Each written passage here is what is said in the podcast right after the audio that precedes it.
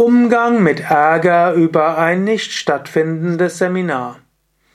Ist es schon mal passiert, dass du dich für ein Seminar angemeldet hast, dass du dir dafür Urlaub genommen hast, dass du Zug bestellt hast und alles? Und dann wurde das Seminar gestrichen. Du ärgerst dich darüber, aus verständlichen Gründen.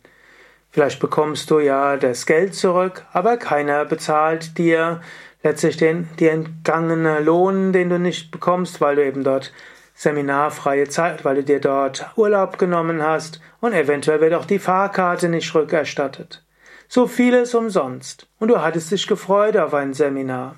Wie gehst du damit um? Lasst uns schauen, was Shankara dazu sagt. Vers 348 Vivekachudamani. Der Schleier, der die Wahrheit verdeckt, wird aufgehoben, wenn die Wirklichkeit vollständig erkannt wird. Bald darauf folgt die Zerstörung des illusorischen Wissens und das Ende des Leidens, das durch falsche Projektion entstanden ist. Was hat das jetzt mit unserem Thema zu tun?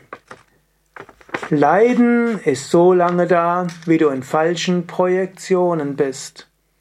Wenn du darunter leidest, dass ein Seminar abgesagt wurde, ist ein Zeichen, dort ist eine Projektion. Du hattest Erwartungen. Du, der, manches ist dir besonders wichtig im Relativen.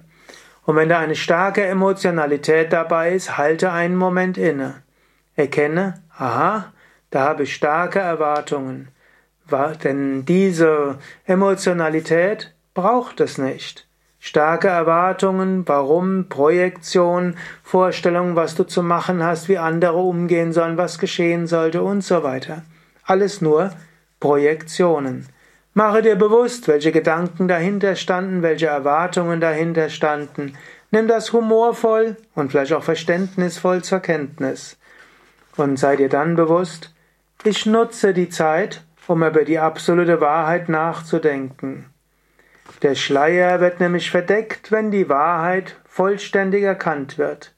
Vielleicht wolltest du irgendein Seminar machen, das dich eher ins Relative führt.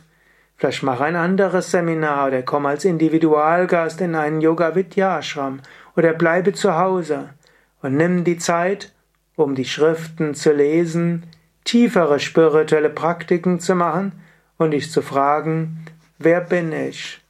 Wann immer etwas nicht stattfindet, Nimm es als Zeichen, dass du selbst tiefer nach Wahrheit fragen solltest, dass du mehr meditierst und dich löst vom Relativen.